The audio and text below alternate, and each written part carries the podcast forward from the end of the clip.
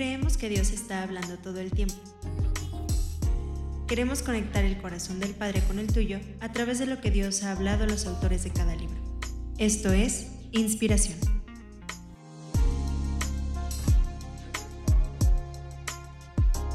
Hola amigos, bienvenidos una vez más a Inspiración.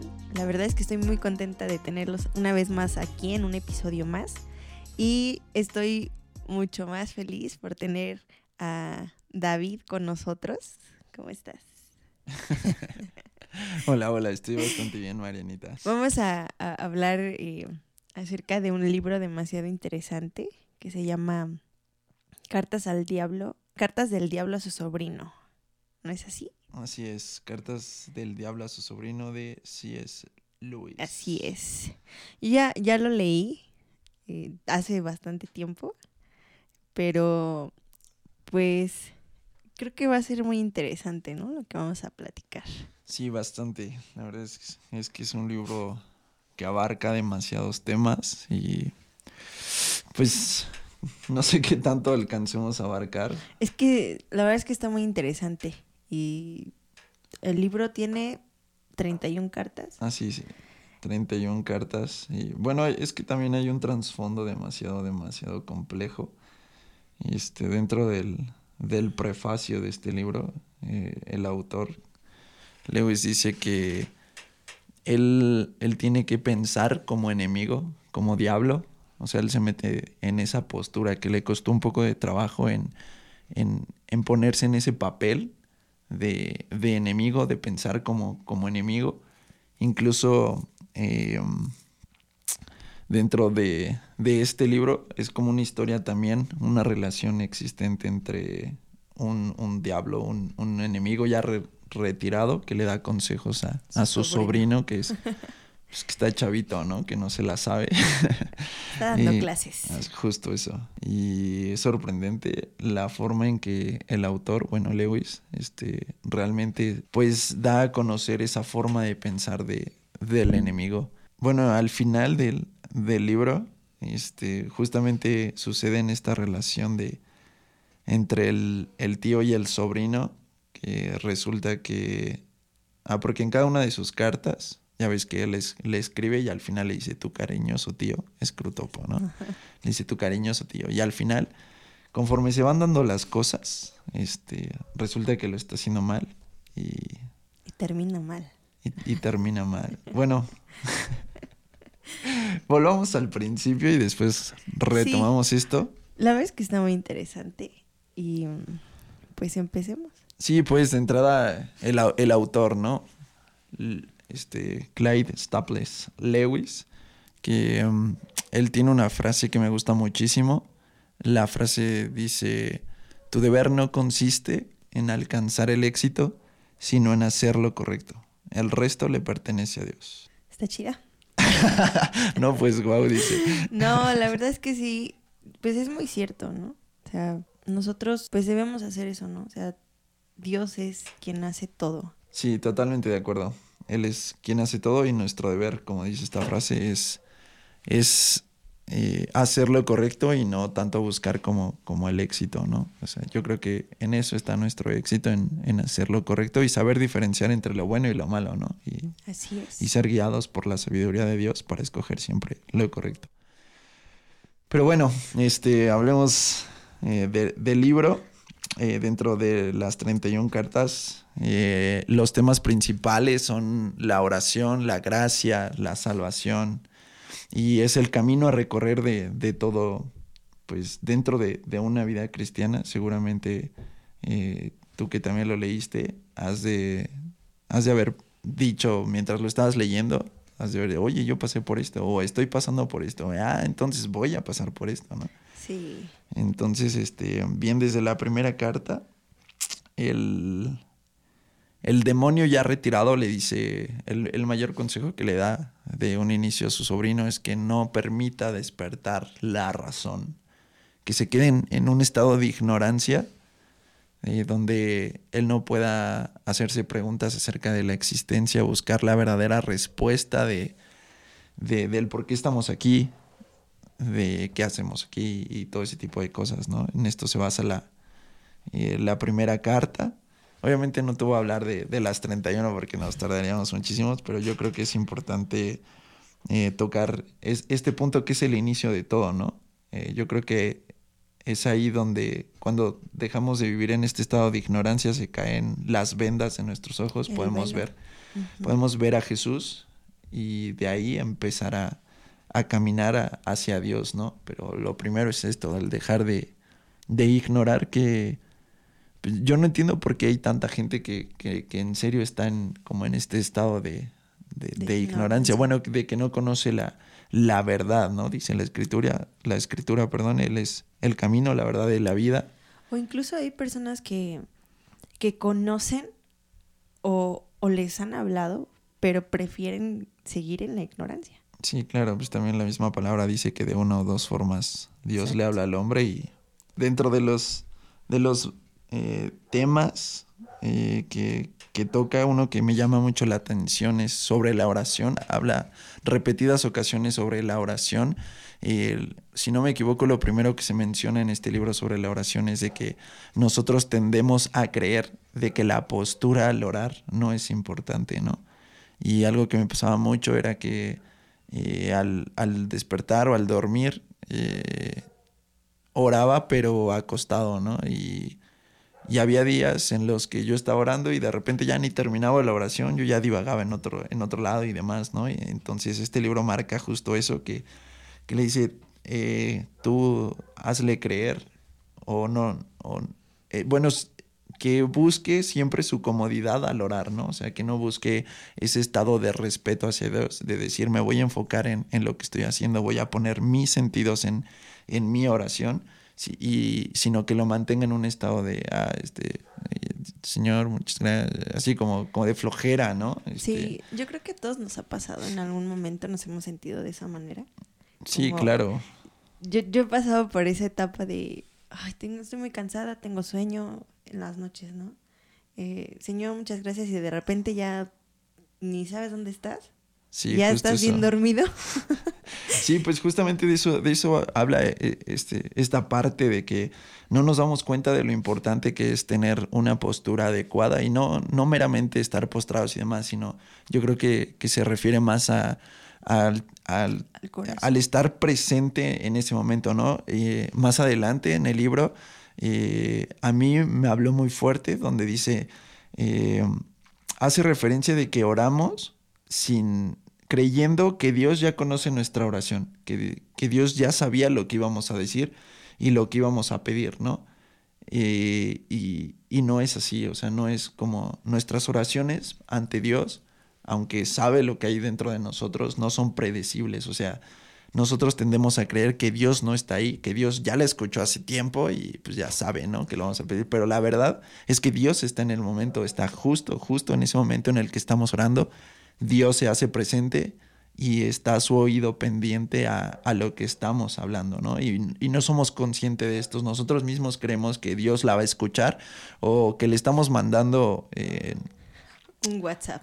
No, pues un WhatsApp llega rapidísimo, ¿no? O sea, puede ser meramente una carta como era antes. Mm. Este, le estamos ahí poniendo dirección y todo y le va a llegar en, en tres semanas, ¿no? Y la verdad es que no es así. Esto me ayudó justamente porque yo también creía eso, ¿no? Mis oraciones eran así como de, ah, pues espero que le llegue, ¿no? Espero que la escuche, ¿no? Y también habla justamente de esto de la oración, que nosotros al hacer una petición y, y cuando pedimos algo y no se cumple, nosotros creemos que Dios está más lejos de nosotros todavía, ¿no? Que no se, no se hizo lo que nosotros es, este, esperábamos, ¿no? Sí, justo ahorita que mencionabas esto, eh, recordé en, en, algún tiempo, en, una en un tiempo con Dios, em, que me sentía justamente de esa manera. Pero llega un punto en la oración en la que realmente sentí la presencia de Dios y diciéndome, aquí estoy, o sea, te estoy escuchando, ¿no? Ven, ven a mis brazos que yo te escucho, ¿no? Y lo sentí de esa manera, o sea, tan cerca que, que cada vez que, que yo llegaba al tiempo con Dios, a mi tiempo de, intimidad con Él, me sentía de esa forma, ¿no? O sea, dejé de sentirme justamente como como hablabas ahorita, ¿no? O sea, de una manera lejana, de que aunque sabía que él me oía, eh, pues sentirme lejos de esa manera, ¿no? Y yo creo que todos deberíamos empezar a, adoptar esto, ¿no? A que Dios está ahí.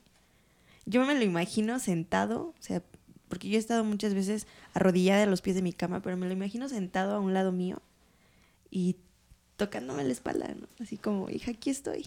Sí, ven, claro. ven a mí, corre, ¿no? O sea, yo te escucho.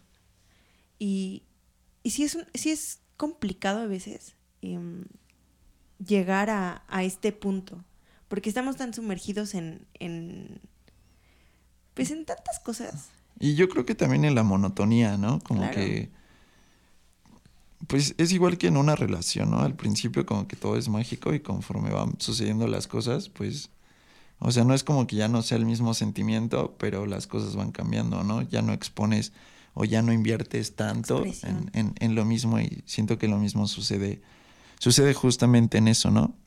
Y me ha pasado, yo creo que a todos, a todos nos ha pasado, todos hemos caído en esto, pero yo creo que es importante que tengamos en mente, que tengamos presente que, que Dios está en el momento, ¿no?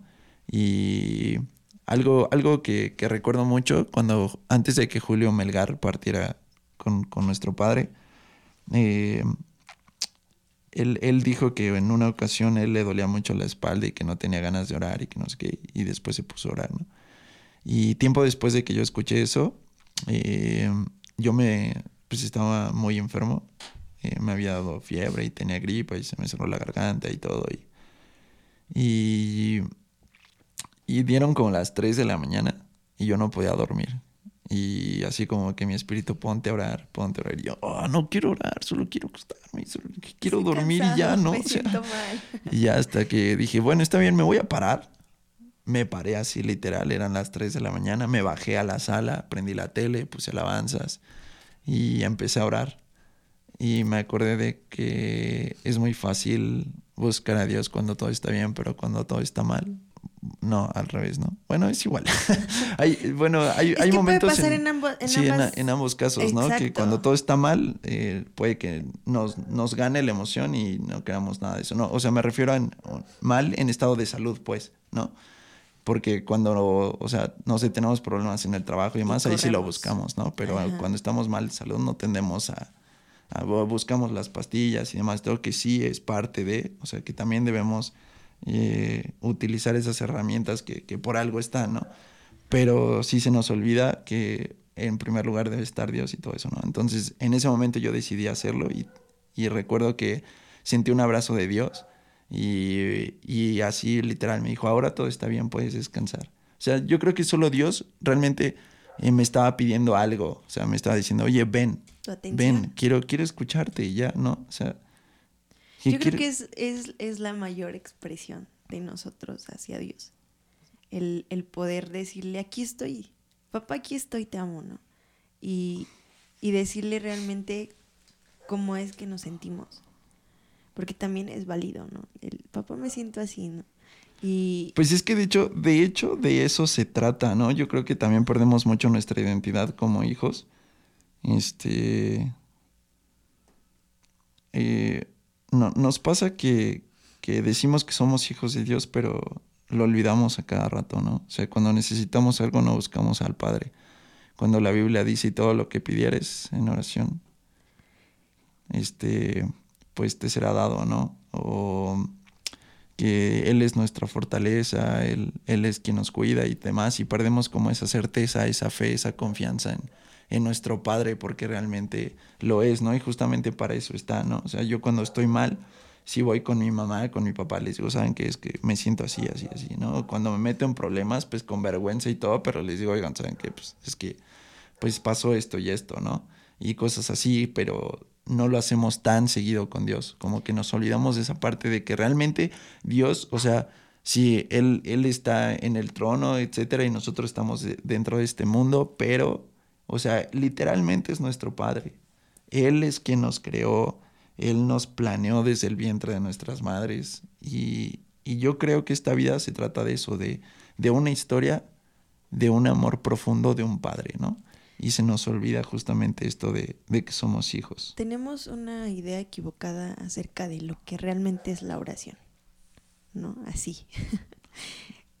Muchos. O sea, porque muchas veces yo me he sentido de una manera así como bien pelinche, ¿no? O sea, señor esto, ¿no? Señor lo otro, señor.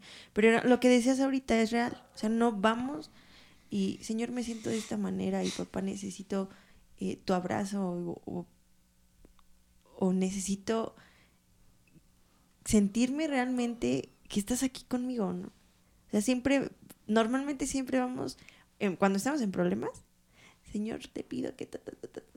Y yo me he sentido de una manera bien pelinche, ¿no? Con, sí, así como de, ay, sí, ahora sí está todo mal y ahora sí voy, ¿no? Pero pues incluso en, eh, ahí se mete el enemigo en esos pensamientos, ¿no? Porque pues podemos no hablar con nuestros padres terrenales, pero pasa algo malo y si les decimos nos van a escuchar, ¿no? Bueno, por lo menos a mí me escuchan, ¿no? no sé este, ustedes, pero... No, sí, no, no sé ustedes cómo sea su relación con sus padres, pero o a, las personas cercanas, pues cuando pasa algo mal, este, les digo, oye, está pasando esto y me escuchan, ¿no? Y justamente Dios es igual, no es así como de, Dios no tiene ese corazón de, de, de, humano, de terrenal, donde si tú te le acercas cuando algo está mal, o sea, él va a decir, ah, no, ¿sabes qué? Pues es que, o sea, te fue bien y no veniste, ¿no? ¿Sabes qué? Pues sácate, ¿no? Y te patea, ¿no? no nada de eso, al contrario, Dios todo el tiempo. Claro, siempre está esperándonos con, con los brazos a, con los brazos abiertos, ¿no? Este.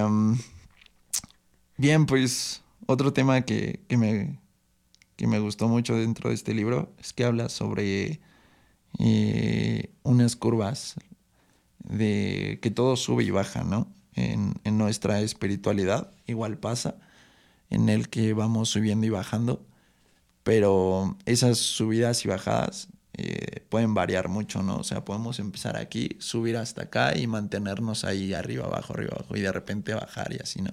Sí. Y, y, es cierto, ¿no? Yo creo que, que, bueno, hasta la fecha no he conocido a alguien que se mantenga en todo el tiempo hacia arriba, ¿no? Hacia arriba. Incluso la Biblia dice que hay del mundo porque los tropiezos son necesarios, ¿no? Y generalmente los tropiezos son los que nos hacen bajar, como como nuestra espiritualidad. Y, y, yo creo que es muy importante en el que eh, lo que sucede dentro de estas curvas, ¿no? Cuando vamos todo bien y cuando creemos que estamos en nuestro mayor grado de santidad, cuando creemos que, que más lo estamos haciendo bien, de repente, ¡pum! y bajamos, ¿no? Y, y hay, hay, hay, muchas cosas importantes dentro de nuestras subidas y dentro de nuestras bajadas. El mismo libro expresa que cuando estamos en declive, el enemigo aprovecha para atacar con cosas sobre la sexualidad, pornografía, masturbación, adulterio, fornicación y todo eso, ¿no? Eh, que estamos, dice que estamos en un grado muy sensible, muy sensible en cuanto a la a la, a la sexualidad, ¿no? Y yo creo que estos problemas son de los más comunes dentro de los jóvenes, ¿no? Eh, dentro y fuera de la iglesia, ¿no? Pudiera parecer que no, ¿no? O sea, ay, ¿cómo crees que no sé qué? Pero son de los problemas. Sí, claro, son, son de los problemas como, como más comunes y yo creo que eh, hay que poner como mucha atención en esto. Ahora ahora que, he leído este libro, la verdad es que estoy como más al pendiente sobre los ataques que pueden venir del enemigo.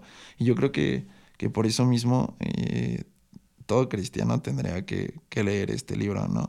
Este, no es que yo haga la Biblia menos, yo creo que la Biblia es completa, es, es total y con eso sería suficiente, ¿no? Con que leyéramos la Biblia, pero no estaría de más que todo cristiano se pusiera ahí este libro de cartas del diablo a su sobrino, porque en, serio vivo como más preparado de lo que puede, de la manera en la que puede reaccionar el enemigo, ¿no? Incluso eh, otra de las cosas que me tocó vivir es de la relación con los padres, ¿no? Con los hermanos o con la gente que tiene cerca. Y hay un momento en el que mm, eh, tú, tú empiezas a conocer más de Dios y a la vez eh, lo puedes estar utilizando mal porque tu ojo empieza a ver lo que tú ya cambiaste, pero los demás no han cambiado. Y pasa mucho en casa, ¿no? Sobre todo en casa, porque afuera es muy fácil, ¿no? O sea, yo puedo conocer a otra persona y no voy a llegar y decirle, ah, pecador, que está, está, está, está, y el otro, ¿no? Sino hablar en buena onda y, de ser posible, pues dar el mensaje de salvación y, demás, ¿no? Sí, obviamente con amor, pero dentro de casa es más difícil, ¿no? Por ejemplo, yo que, que tengo hermanas y demás, este, o sea, de repente sí veo así como que... sí, claro, algo, algo que yo ya aprendí que no tengo que hacer, este, que igual se me puede salir, lo, lo, vuelvo a hacer, ¿no? que, pero soy, soy ya, ya, ya estoy al pendiente de eso, ¿no? Soy cuidadoso con eso. Más consciente. Eh, sí, claro. Y entonces, eh, si ella no lo es y de repente es así como de, ah, pues esto y el otro, y genera controversia, ¿no? Genera como, como, como una pelea y demás. Y, bueno, yo te, entiendo en esa parte porque me pasa mucho en casa con, con igual con mi hermano, que hay cosas que de repente no como decías, ¿no? O sea, mencionabas que hay cosas que ya estás como más consciente de lo que estás haciendo. Ajá. Porque lo has aprendido, porque Dios te ha dicho, pues, tienes que cambiar esto, ¿no? Sí, claro. Y lo ves y es, llega un punto en el que realmente sí es muy frustrante, ¿no? Porque haces tú lo posible por mantenerte en esa línea y te gustaría que los tuyos, eh, pues pudieran ver lo que tú has visto, ¿no? Pero todos pasan por un proceso. Sí, claro, de hecho. por un proceso. De hecho, de hecho, en, en, el libro menciona justamente sobre esto, que todo es por eh, la indiferencia, la que, que no nos importa mucho el otro.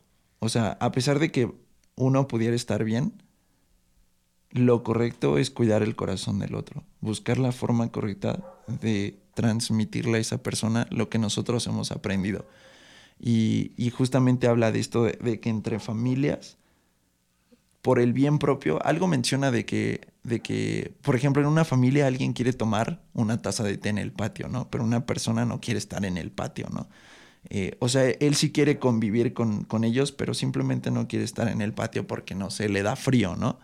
Entonces empieza a haber una controversia ahí, de donde dice, no, es que vamos acá, ella, no, es que yo no quiero por esto, que no sé qué, y al final eh, entre ese intercambio de opiniones de lo que quieren y no quieren, resulta que ya no terminaron conviviendo en familia, ¿no? Se destruyó esa parte del convivir y todo por no cuidar lo del otro, ¿no? O sea, por no ser claros en lo que el otro quiere y en lo que yo quiero, ¿no? O sea, es que yo quiero estar aquí porque quiero tomar el aire y demás, ¿no?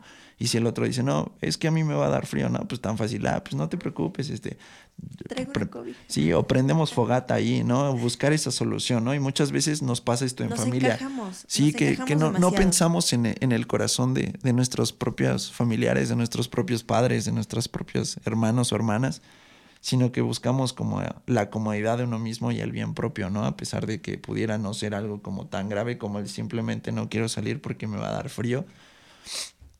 Y, cosas así, ¿no? O sea, no, no somos como, como expresivos si no tendemos a cuidar como el corazón de los demás. O bien no cedemos tampoco, ¿no? O sea, si, si todos, todo, el resto de la familia quiere tomar té para platicar y convivir afuera, pero yo no quiero, pues tal vez ceder un poquito, ¿no? O sea, si yo cedo, estoy seguro de que voy a tener un buen momento entre familia, ¿no? Donde vamos a poder reír. Hasta el frío se te va a quitar. Sí, claro, claro, ¿no? Pero por, precisamente por no ceder, por no sacrificarte tú, este, pierdes toda esta convivencia, ¿no? Incluso generas un problema más y luego ya hasta le dejaste de hablar al hermano, hermana, ¿no?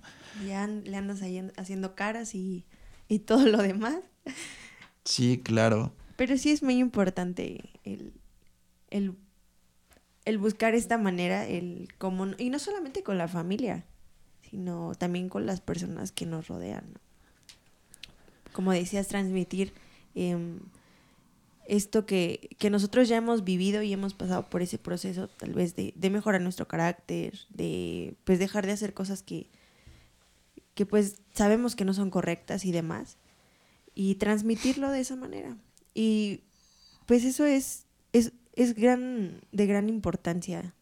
Yo creo que lo que el libro hablaba es que la manera en cómo decías, ¿no? O sea, la manera en cómo el, enemigo eh, entra por detalles tan pequeños que tal vez ignoramos, ¿no? Como es esto, es algo tal vez tan insignificante, pero al mismo tiempo crea un gran problema. Y no solamente dentro de nuestra familia, sino también eh, con las personas con las que convivimos. Y pues no sé, me gustaría que, que le, dijeras al público, que inspiraras al público. bueno, ya dijiste, ¿no? O sea, si es un libro que, que sí realmente recomendarías. Pero más allá de eso, ¿qué les dirías tú? O sea... Sí, claro, mira, yo creo que realmente todos deberían correr a buscar este libro. Incluso hay un, un audiolibro en Spotify que, que, retomé las últimas veces para, para recordar un poquito. Acordarme. Sí, este... como dije, yo creo que todos deberíamos eh, de leerlo porque realmente marca como el proceso que debemos vivir como cristianos para ser formados incluso, ¿no? O sea, nosotros cuando mejoramos en algo, el enemigo todo el tiempo está buscando cómo destruirnos, ¿no? De hecho, incluso hay una parte donde el sobrino quiere, eh, está muy contento por las guerras y porque podría morir la vida del creyente, ¿no? Y el veterano, el diablo le dice, no, ¿sabes qué? Lo que queremos ahorita, lo menos que queremos es que se muera porque si se muere se va directo al cielo, ¿no? Necesitamos hacerlo caer, caer, romper su fe y todo eso, ¿no? Entonces, eh, yo creo que por esto es muy importante que todos podamos leer eh, este libro. La verdad es que me ha enseñado muchísimo, muchísimo. O sea, tiene temas de todo, ¿no? Como hablamos de la oración, habla acerca de las amistades, o sea, de que tú ya como creyente eh, llevas un camino y de repente te involucras en un ambiente donde conoces a gente nueva. Y muchas veces eh, no somos como tan directos o no somos como, ah, no sé, así como de, ah, soy cristiano, no, soy cristiano, no me hables, o soy cristiano, no me invites, o soy cristiano, sí, ¿no?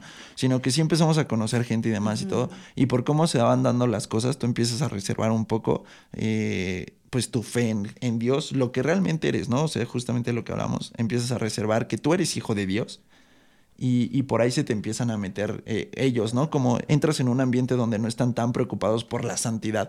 O sea, tú llegas a un lugar donde no son cristianos y no van, no empiezan a hablar de, ah, no, pues es que hay que ser santos, ¿no? Y no hay que, no hay que hacer esto, no hay que hacer el otro, hay que ayudar a los demás, ¿no? Entonces tú te empiezas a dejar guiar por eso. Y bueno, abarca eh, justamente eh, este, este tema, abarca sobre las crisis emocionales, sobre los problemas y justamente eso también habla, habla de eso, de las tentaciones o eh, de la forma en la que vemos a las demás personas. Eh, habla también acerca de cómo tendemos a considerar a Dios como una imagen que es parecido a lo que decíamos de, de, la, de la oración, ¿no? O sea, muchas veces nuestros actos los hacemos eh, creyendo a Dios como una imagen, ¿no? Sin, sin, tener en cuenta que Dios está justo en ese momento, ¿no? hace tiempo un amigo me decía, es que Jesús está contigo todo el tiempo. Jesús está en lo que ves en Netflix, Jesús está en lo que escuchas en el celular, Jesús está en lo que hablas con tus, con tus conocidos, con tus amigos, con lo que sea, ¿no? Jesús está en todo momento. Entonces este libro abarca demasiados, demasiados temas que, están muy, muy padres, que la verdad no, no, nos, no nos alcanzaría el tiempo para hablarlo. En, no, sería predica ya no. Sí, claro, ¿no? Incluso yo creo que de cada carta podríamos sentarnos a hablar, o sea, estudiarla y hablar largo y tendido, ¿no?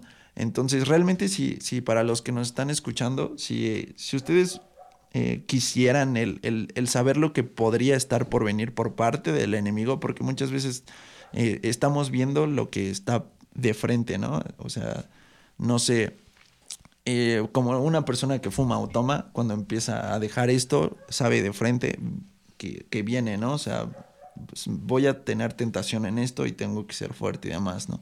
Pero de repente por la espalda ya te llegó un problema entre familia, ¿no? Y justamente eh, yo creo que también es, es, importante que leamos este libro porque nos, nos advierte sobre los planes del, del eh, enemigo. Del enemigo, claro, claro.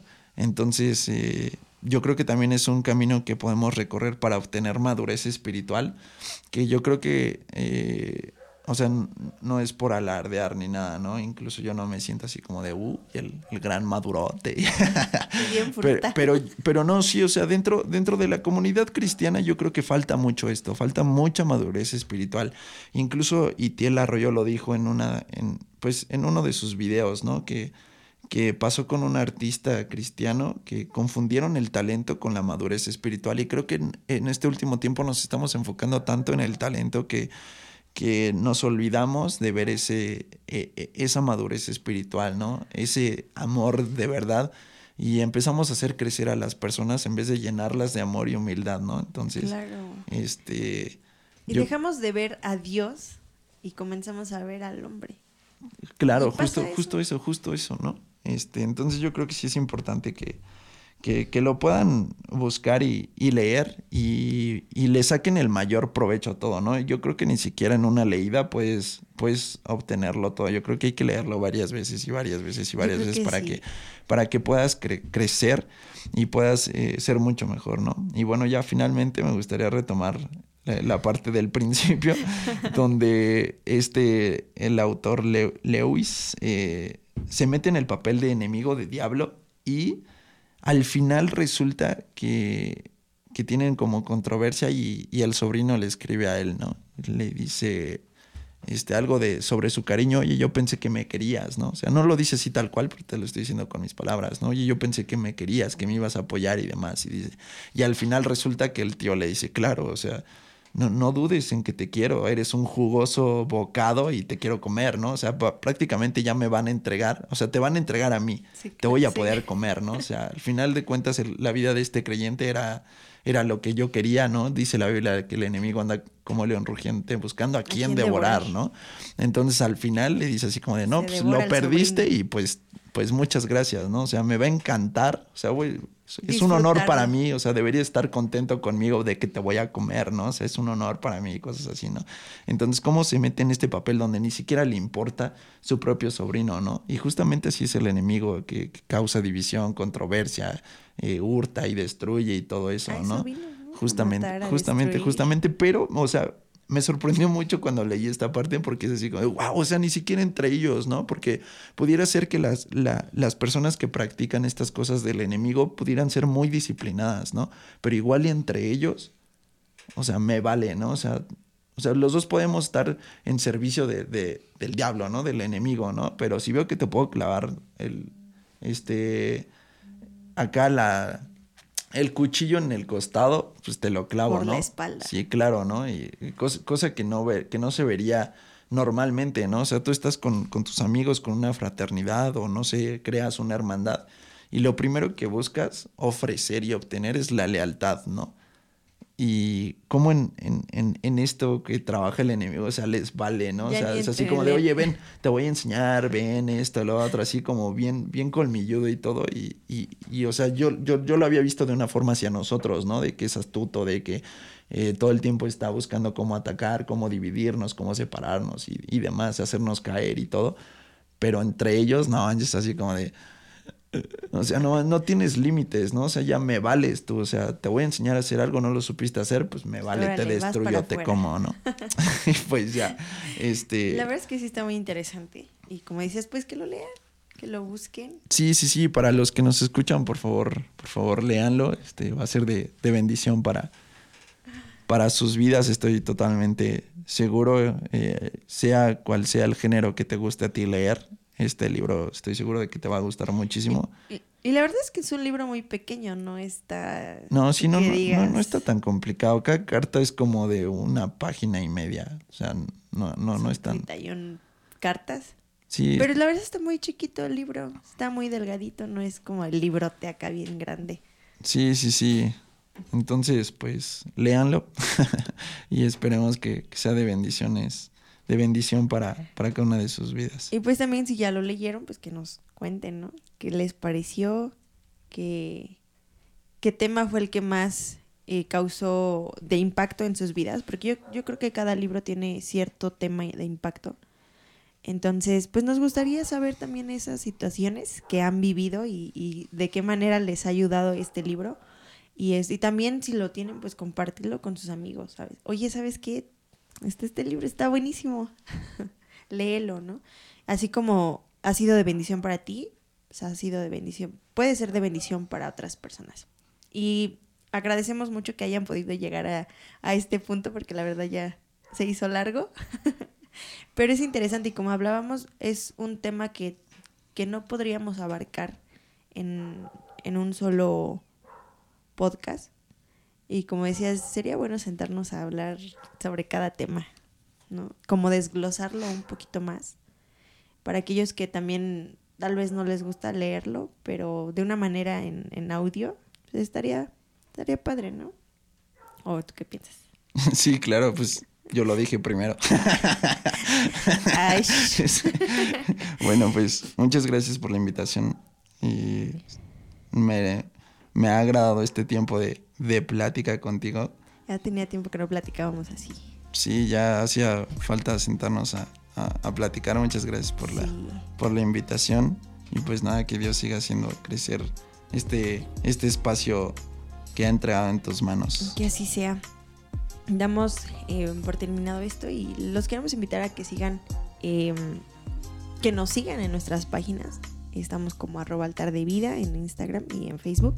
La verdad es que vienen cosas muy increíbles. Dios está haciendo eh, cosas maravillosas a través de, la plataforma y los esperamos. Nos da mucho gusto tenerlos aquí.